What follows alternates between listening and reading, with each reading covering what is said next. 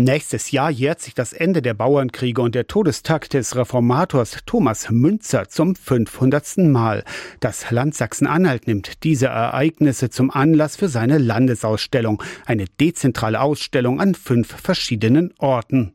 Die Kunststiftung Sachsen-Anhalt, die Kulturstiftung Sachsen-Anhalt, die Werk-Leids-Gesellschaft und die Luthermuseen organisieren die dezentrale Landesausstellung. Fünf Standorte gibt es, Halle, Stolberg, Allstedt, Mansfeld und Lutherstadt Eisleben. Sachsen-Anhalt war zwar nicht das Zentrum des Bauernkrieges, aber Impulse weit über die Region hat Münze auch von hier aus gesetzt, sagt Thomas T. Müller, der Vorstand der Luthermuseen, ein ausgewiesener Münzer-Experte. Ich glaube, wenn man Thomas Münzer als einen ständig Suchenden bezeichnet, dann trifft es das auch. Er findet dann in Allstedt eigentlich so die längste Zeit den Ort, wo die Leute ihm zuhören, wo die Leute mit ihm mitgehen, wo sie seinen Ideen folgen. Ende Mai eröffnen die Luthermuseen in Eisleben und Mansfeld den Ausstellungsreigen der Landesausstellung. Eine zweite Ausstellung startet im November in Halle im Kunstmuseum Moritzburg.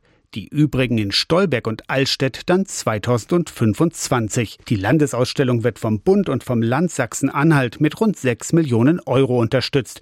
Gut angelegtes Geld findet Staats- und Kulturminister Rainer Robra. Er erinnert an das Reformationsjubiläum 2017 und das Bauhausjubiläum 2019. Attraktionen, die international ausgestrahlt haben die Besucherinnen und Besucher aus aller Welt letzten Endes hierher gebracht haben. Von Mai an bis Anfang 2026 widmet sich die Landesausstellung Sachsen-Anhalt Thomas Münzer und den Bauernkriegen aus der Kirchenredaktion Torsten Kessler.